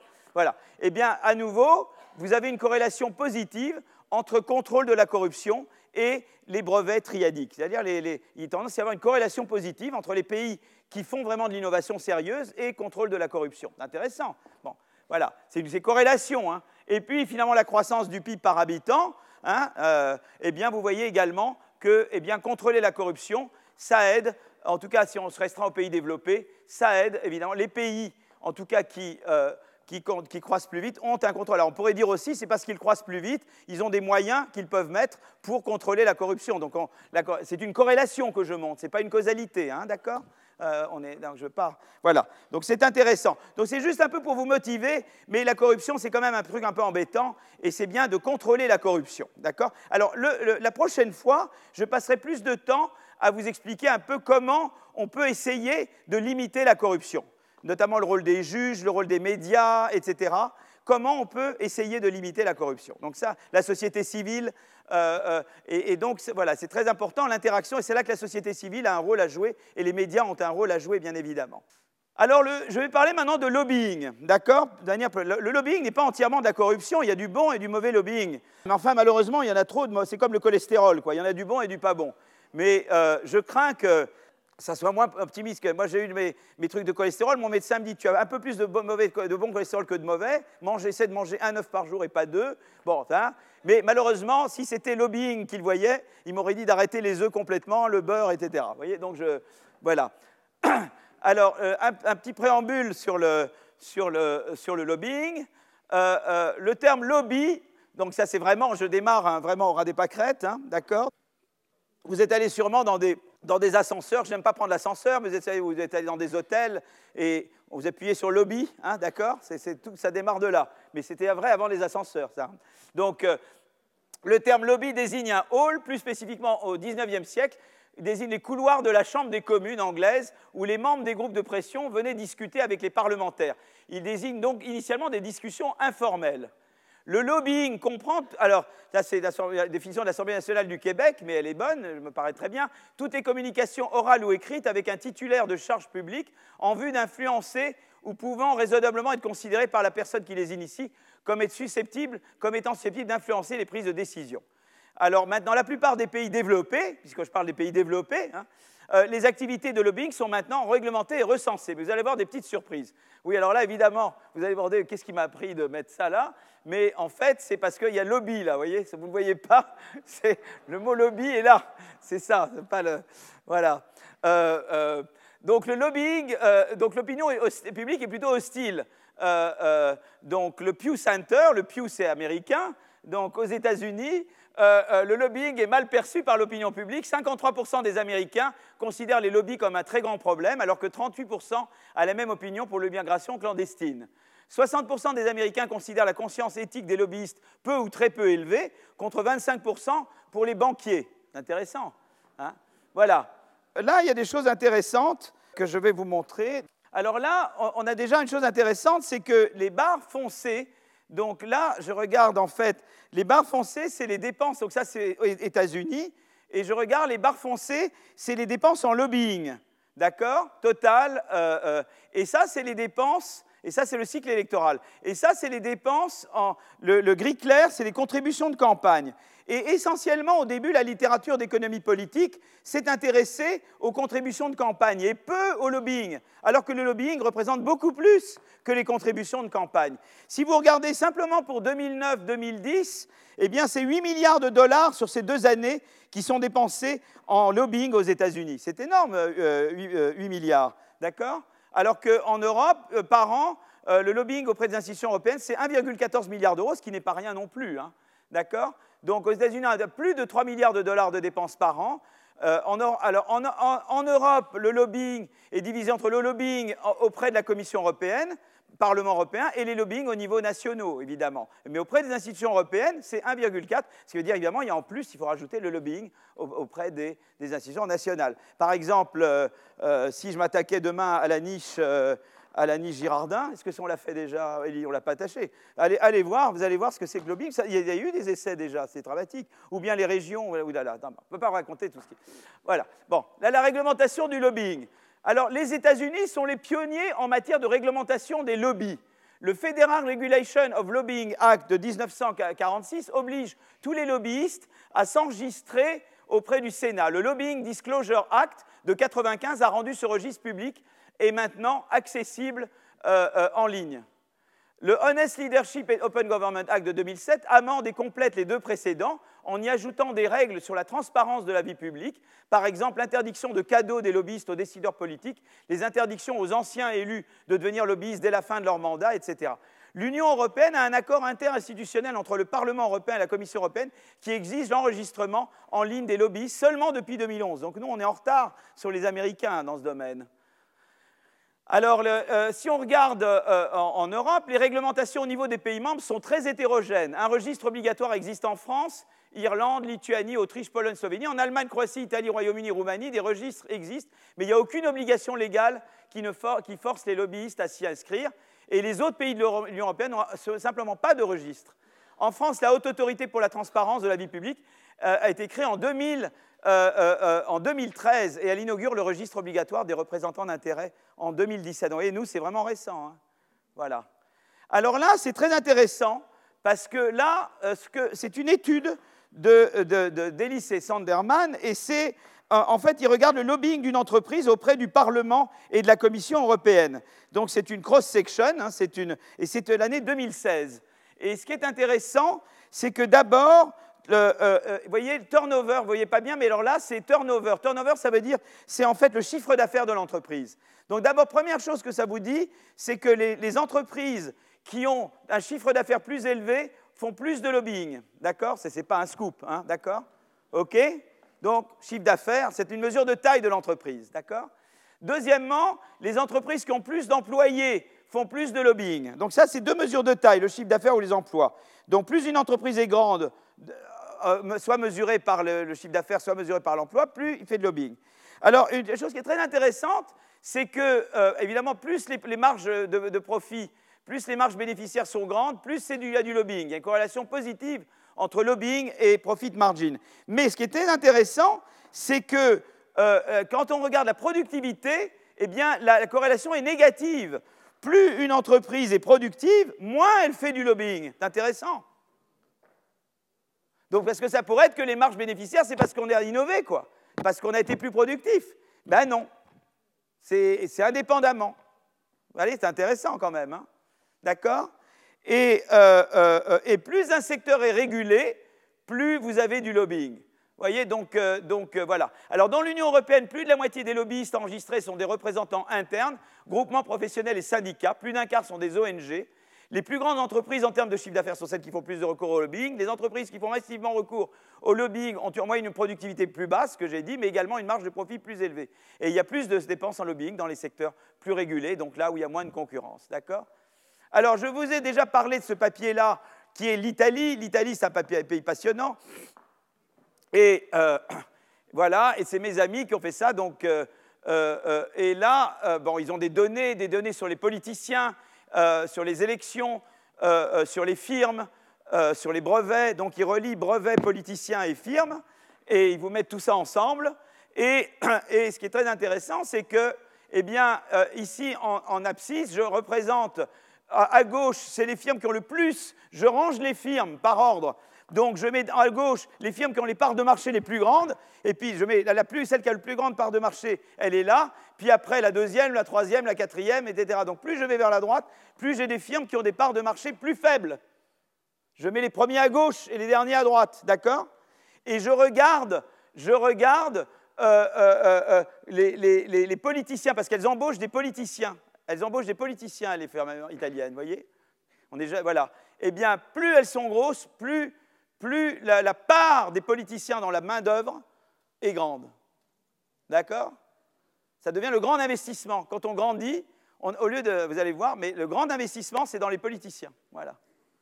D'accord? Intéressant, hein? Voilà. Bon. Alors, je parle maintenant de l'utilité des lobbies. Alors, l'utilité des lobbies. Alors, euh, une des grandes questions, évidemment, c'est de savoir si les lobbies sont utiles. Est-ce qu'ils sont uniquement négatifs, quoi? Est-ce qu'ils fournissent des expertises enrichissantes aux décideurs ou, bien est-ce qu'ils exploitent uniquement à leur profit leurs connaissances Donc il y a deux types de lobbyistes en fait. Il y a ce qu'on appelle les lobbyistes connectés et il y a, euh, euh, et il y a les... les euh, voyez, donc un lobbyiste connecté, c'est un lobbyiste qui a un accès privilégié à un décideur politique. Eh bien, par exemple, s'il a lui-même une charge politique dans le même parti ou s'il a contribué à une des campagnes électorales, on considère qu'il est connecté, d'accord? Et puis le lobbyiste est spécialisé s'il se concentre ses missions sur un nombre réduit de thèmes, on considère qu'il a un vrai pouvoir informatif. Et, euh, euh, on peut dire que celui-là, il a une utilité sociale, tandis que celui-là, ben, il, cherche à réduire la concurrence ou il cherche à obtenir des avantages. D'accord? Et là, il y a une étude très intéressante de, Mariam Bertrand, euh, Mathilde Bombardini et Francesco Trebi. Donc, eux sont vraiment les grands spécialistes sur tout ce qui est lobbying. C'est maintenant eux qui font le meilleur travail empirique sur l'économie politique et le lobbying. Euh, je vous conseille vraiment d'aller, vous savez, il n'y a rien de tel que d'aller sur les pages web des économistes, et vous verrez d'ailleurs, tous ces gens-là, euh, enfin Bombardier et Tréby seront à la conférence en juin, euh, et ils vont présenter un papier qu'ils vont faire spécialement pour la conférence. Ils récupèrent des données de contribution de campagne pour connaître le lien de chaque lobbyiste et chaque politique, et il retrace également les liens professionnels entre les deux parties. D'accord? Et eh bien, euh, euh, euh, eh bien, donc en fait, ce qu'il montre, c'est qu'il montre un certain nombre de choses. D'abord, là, vous avez les gens connectés. Et voyez, au cours du temps, et vous voyez, la, part des connectés ou très connectés, elle augmente et elle est beaucoup plus importante que les spécialistes. Et en fait, ce qu'on montre, c'est que la part des lobbyistes connectés est très, connectée, elle est très importante il, domine sur les autres, et elle augmente au cours du temps. Et parmi les lobbyistes externes, 54% sont connectés. voyez, donc ça, c'est euh, voilà, donc ça, c'est voilà, donc même très intéressant euh, en 2008. Hein. Plus des trois quarts des, lobbyistes ne sont pas spécialisés. Vous voyez, si on regarde les, spécialisés, euh, en fait, plus des trois quarts ne sont pas spécialisés. Moins d'un lobbyiste sur sept est spécialisé sans être connecté. Donc en fait, quand on est spécialisé, les autres qui sont spécialisés sont connectés. Donc en fait, pratiquement tous les cours, donc vous aimeriez essentiellement un, spécialisé non connecté. Ben, celui-là, il faut le regarder avec un microscope, parce qu'il n'y en a presque pas. D'accord? Oh, Le mieux que vous puissiez avoir, c'est un connecté qui est quand même spécialisé. Mais la plupart sont connectés point, point barre, quoi. Vous voyez, d'accord? Et, vraiment, la, perle rare, c'est le, le, spécialisé euh, pas connecté, d'accord? Voilà. Donc ça, c'est un, un, voilà. Donc ça, c'est le, le, Alors, ils ont un autre papier après. Ils ont donc, ils ont fait un autre papier. Euh, euh, euh, et donc, donc, je suis sur le. Et cet autre papier est très intéressant. c'est toujours les mêmes. Et ils regardent en fait le premium pour être lobbyiste pour des politiciens qui gagnent, évidemment.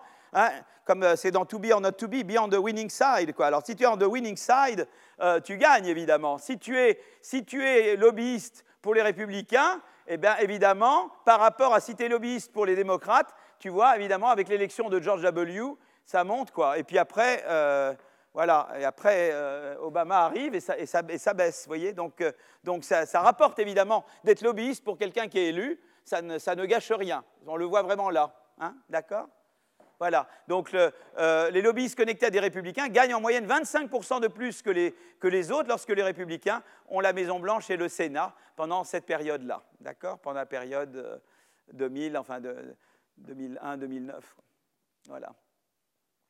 Alors la spécialisation euh, rapporte donc un premium monétaire aux lobbyistes. Certains lobbyistes sont donc réellement payés pour leur expertise. Euh, donc il n'y a pas que la connexion qui rapporte. Être spécialisé aussi rapporte. Voilà.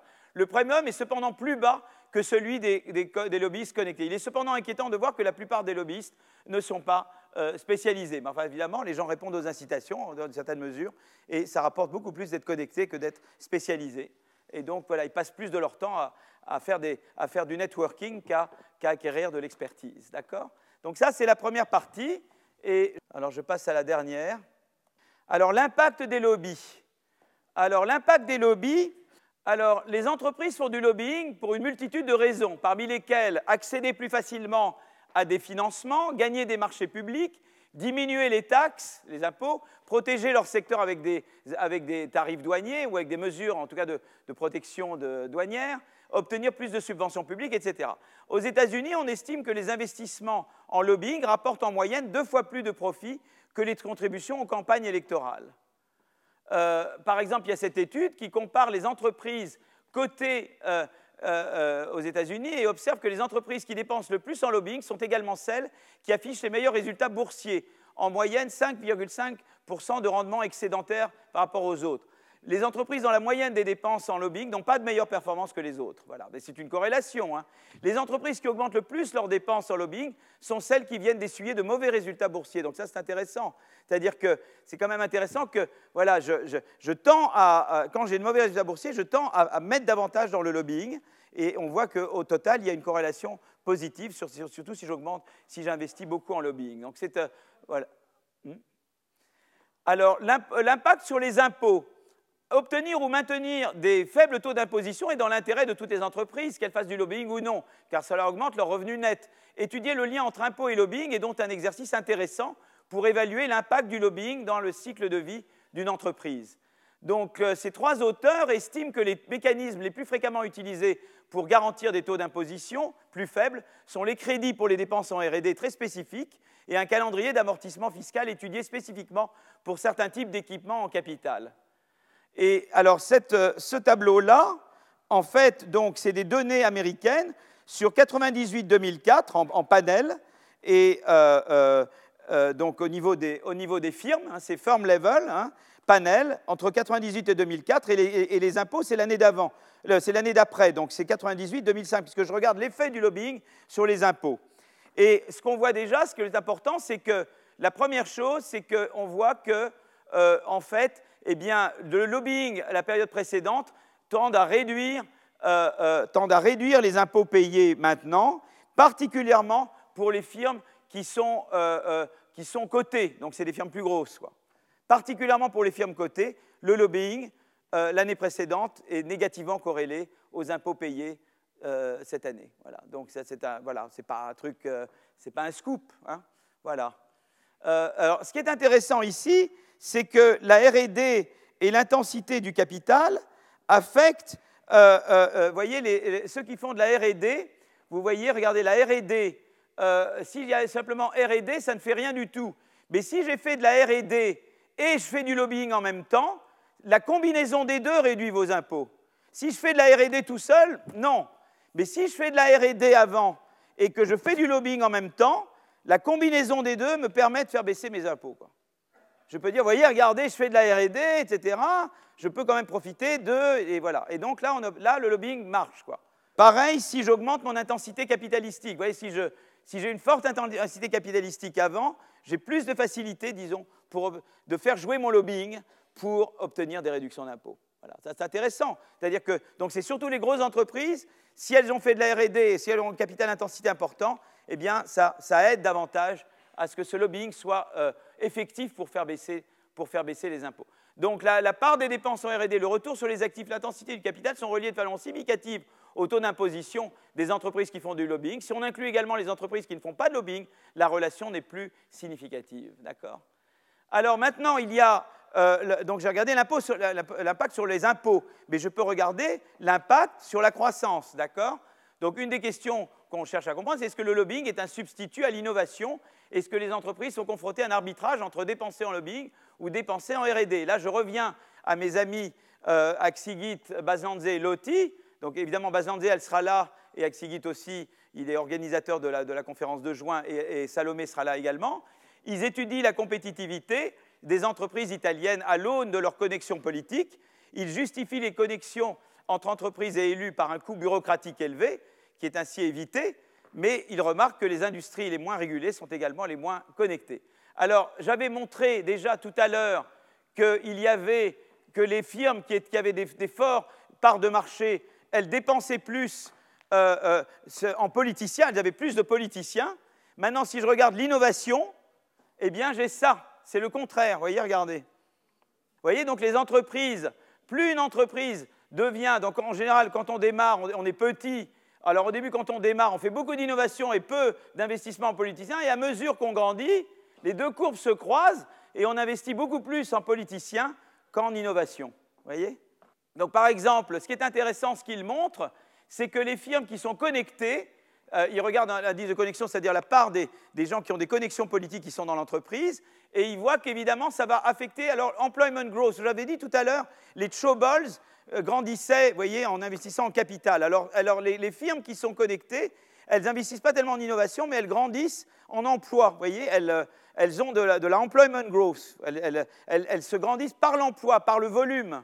D'accord Mais si on regarde l'effet de la connexion sur sur la productivité du travail et surtout sur la. Euh, eh bien, là, on voit que, euh, euh, eh bien, il y a une corrélation négative et, donc c'est plus qu'elles grandissent en taille par rapport au fait de grandir en productivité. le, fait d'être connectées font que ça, par rapport aux entreprises pas connectées, elles ont une croissance de la productivité plus faible que les entreprises qui ne sont pas connectées. Voilà. Et alors, ce qui est intéressant, c'est qu'on peut voir aussi que, évidemment, euh, euh, eh bien, la part, euh, si j'essaie de régresser la part des, firmes petites ou des firmes jeunes, ou l'entrée, eh bien, par rapport à la connexion, c'est tout ça évidemment est négatif. Plus la part d'entreprises connectées dans une industrie est importante, moins l'industrie est dynamique, elle, elle ne grandit pas, il y a peu d'entrées et de sorties dans l'industrie, l'âge moyen des entreprises est plus élevé, les connexions politiques allègent les frictions de marché telles que des coûts bureaucratiques. Donc c'est ça qui permet aussi d'augmenter l'emploi. C'est pour ça qu'elles augmentent l'emploi, parce qu'elles surmontent des obstacles bureaucratiques. vous savez qu'on a les seuils, nous on a fait les fameux seuils à 50. Donc évidemment, quand tu te mets d'accord, tu peux, euh, surmonter ces seuils, donc tu peux augmenter l'emploi. Mais malheureusement, ça n'incite pas euh, euh, à innover et en fait, les entreprises, eh bien, en fait, si vous voulez, ça désavantage à tel point les entrants potentiels que, eh bien, au total, eh bien, les coûts sont plus grands que les bénéfices. C'est vrai que les connexions, on dit en italien c'est arrangiamo, on s'arrange, on s'arrange, mais ça empêche des entrants de venir, ça inhibe l'innovation, ça inhibe la croissance de la productivité. Si on devait faire une analyse de bien-être total là-dessus, eh bien, on dirait que les connexions sont, pas, elles sont certainement excessives par rapport à ce qui serait euh, souhaitable socialement. Alors maintenant, on peut regarder aussi l'effet sur le commerce. Alors l'effet sur le commerce, euh, euh, l'effet sur le commerce, c'est l'effet sur le commerce, c'est eh bien, il y a eu un, article important de Grossman et Helpman sur l'économie politique avec les, groupes d'intérêt. Et euh, donc c'est un modèle euh, d'élection, c'est un modèle d'économie politique où, les agents euh, donnent, où les firmes peuvent faire des dons aux, politiciens et influencer le jeu politique. Et eh bien, il y a eu des tentatives de tester les prédictions de ce modèle empiriquement. Et Penny Goldberg, qui est maintenant chief économiste de la Banque mondiale, et Giovanni Maggi, eh bien, ont un papier dans l'American Economic Review en 1999 où ils s'intéressent à l'effet des groupes d'intérêt sur le commerce international. D'accord? Et à partir de données américaines sur les barrières douanières en 83, eh bien, il montre que la protection douanière réagit différemment aux importations, que le secteur est organisé ou non. Alors, qu'est-ce qu'ils définissent comme secteur organisé?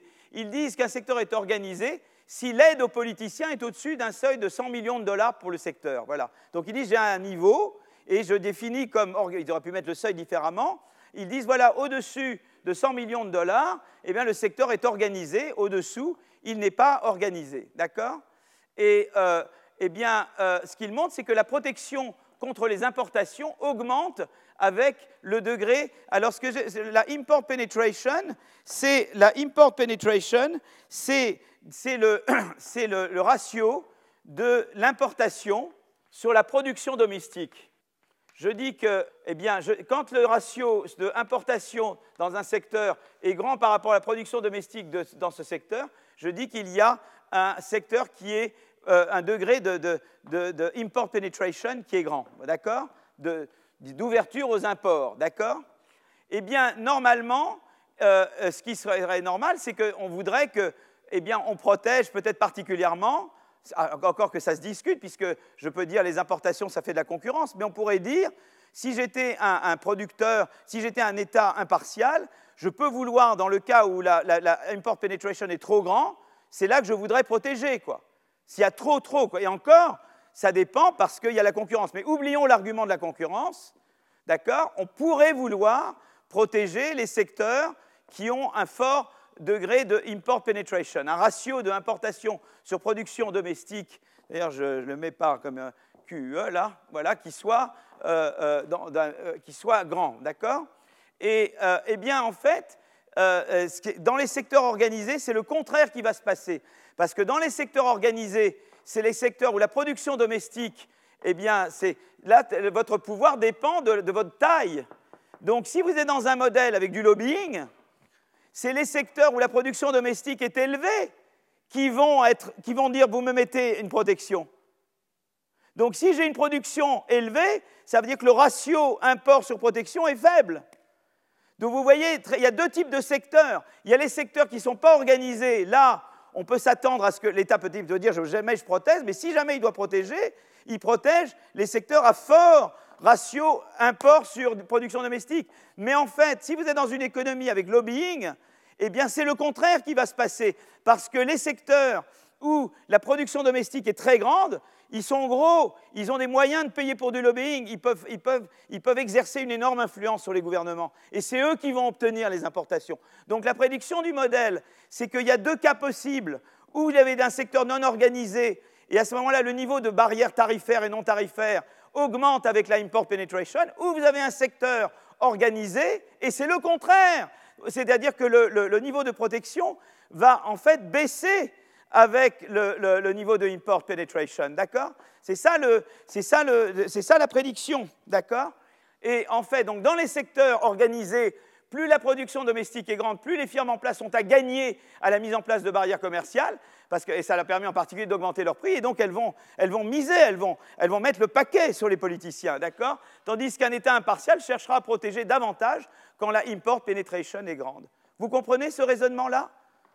Mais vous êtes fantastique c'est génial. Voilà. Eh bien, c'est ce qu'on trouve.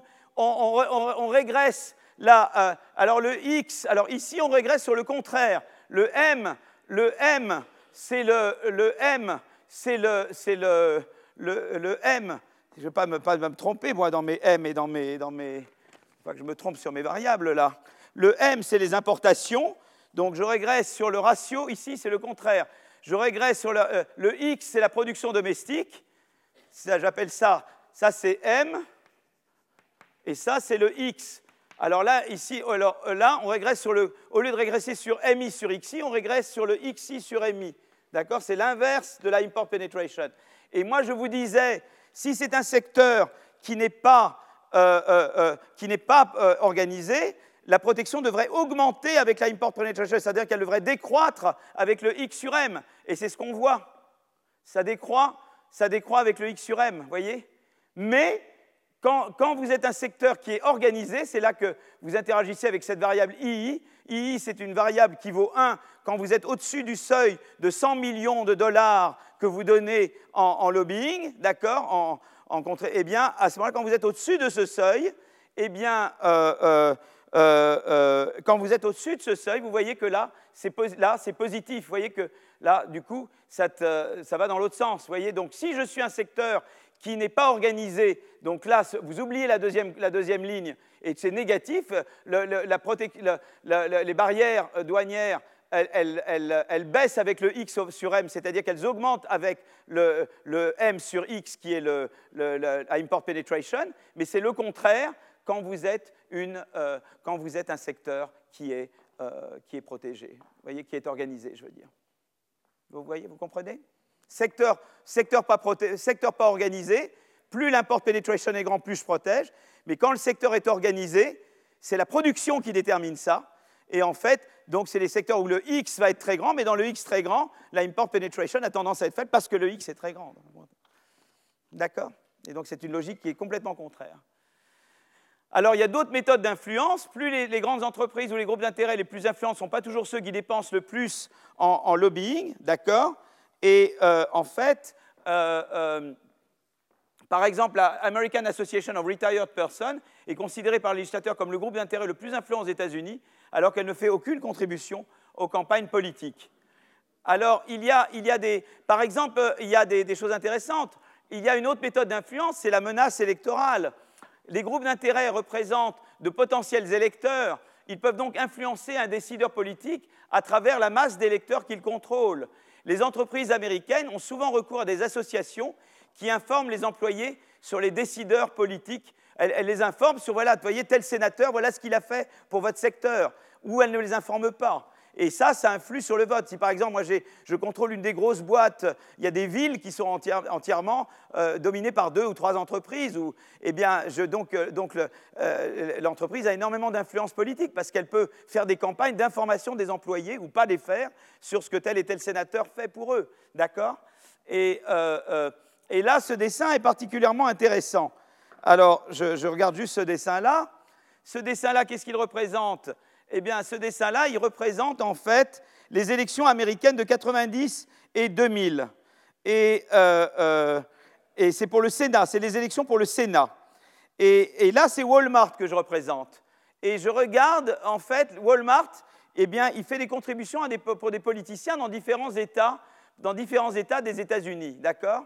Et, euh, et, ce qui est intéressant, c'est que là, je range les États dans ce sens-là par, le nombre d'employés que Walmart a dans ces États. Donc il y a les États à gauche, c'est les États où Walmart a très peu d'employés, et puis à droite, c'est les États où Walmart a beaucoup d'employés. D'accord? Et ce que je représente en ordonnée, eh bien, c'est les, euh, les, contributions. Hein, c'est les, contributions aux, sénateurs, pour les, campagnes des sénateurs. Donc, et, vous, et, vous, voyez que ce qui est très intéressant, c'est que euh, euh, quand je démarre, euh, partant d'États où j'ai très peu d'employés, je vais vers des États où j'ai un peu plus d'employés. Au début, quand j'ai plus d'employés dans un endroit, ça veut dire que je, eh suis plus concerné, j'ai plus à perdre que le, politicien ne soit pas pour moi, donc je vais tendre à aider davantage le politicien parce que je suis davantage investi là-bas. Mais vous voyez de manière très intéressante, cette courbe, elle n'est pas monotone, elle s'inverse ici, vous voyez? Alors donc il y a un truc plus compliqué qui se passe.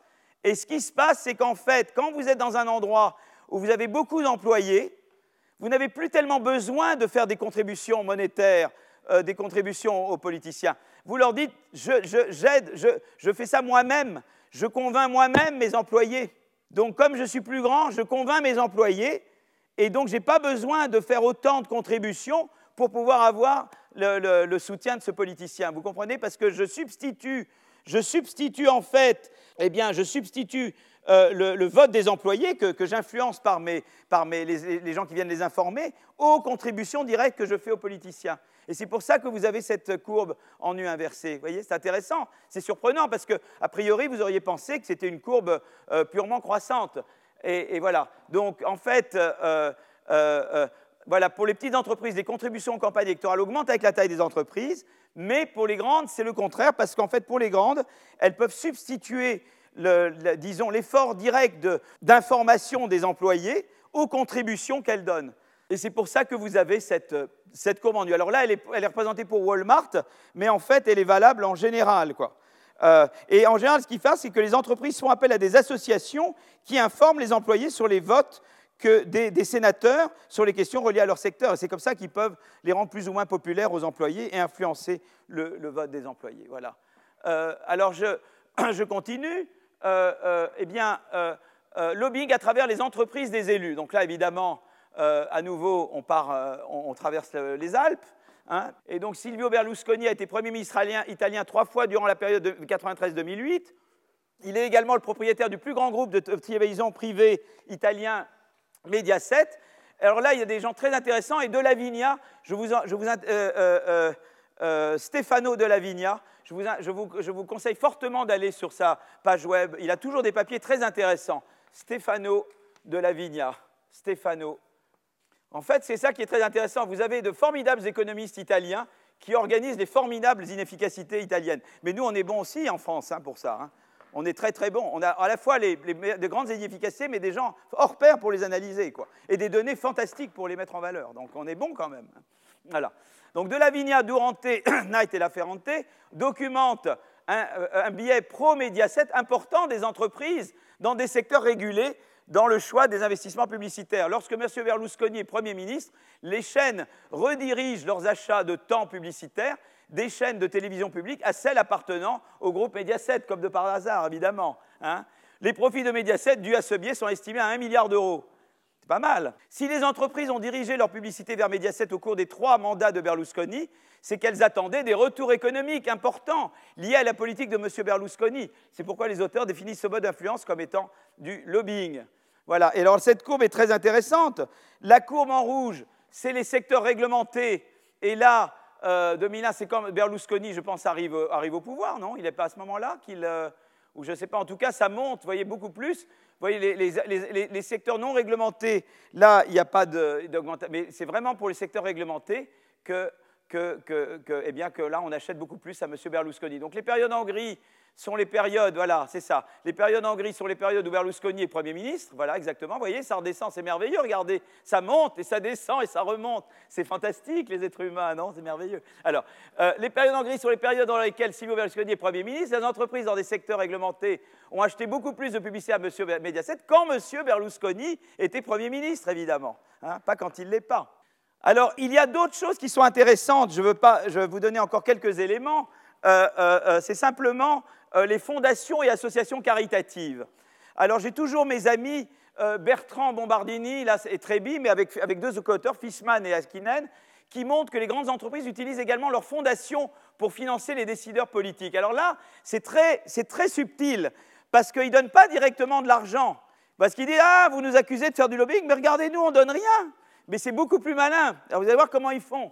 Il n'y a pas de limite à l'intelligence humaine. Il n'y a pas de limite à l'innovation à l'intelligence humaine. Le tout est de savoir dans quoi elle va, l'innovation, évidemment. Hein.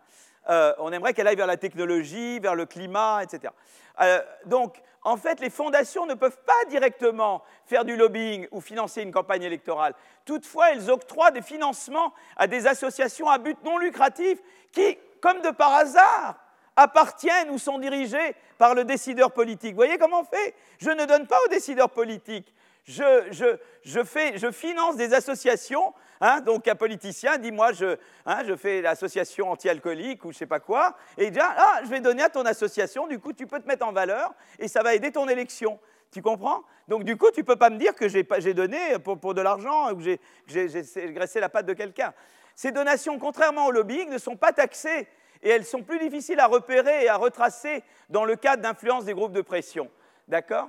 Et, là, il montre qu'en fait, c'est une partie très importante de, ce qui se passe. Voilà, donc, je voulais vous montrer que même dans les pays développés, je veux dire, euh, euh, il n'y a pas de limite à l'intelligence humaine, à l'imagination humaine, pour trouver des moyens de faire pression sur les gouvernements pour, euh, eh pour créer des barrières à l'entrée, pour faciliter, pour en tout cas tout ce qui aide. On sait que tout ce qui aide les incumbents, de cette façon-là, même si ce n'est pas des barrières explicites à l'entrée, forcément augmente les barrières à l'entrée. Vous voyez, tout ce qui aide les, firmes en place de cette manière-là, forcément augmente les coûts pour un entrant potentiel. Et, c'est toujours relié à la dynamique des firmes. Souvenez-vous, la croissance, c'est quoi? La croissance par l'innovation, il faut qu'il y ait de la rotation, il faut qu'il y ait des firmes toujours nouvelles qui arrivent et qui puissent croître.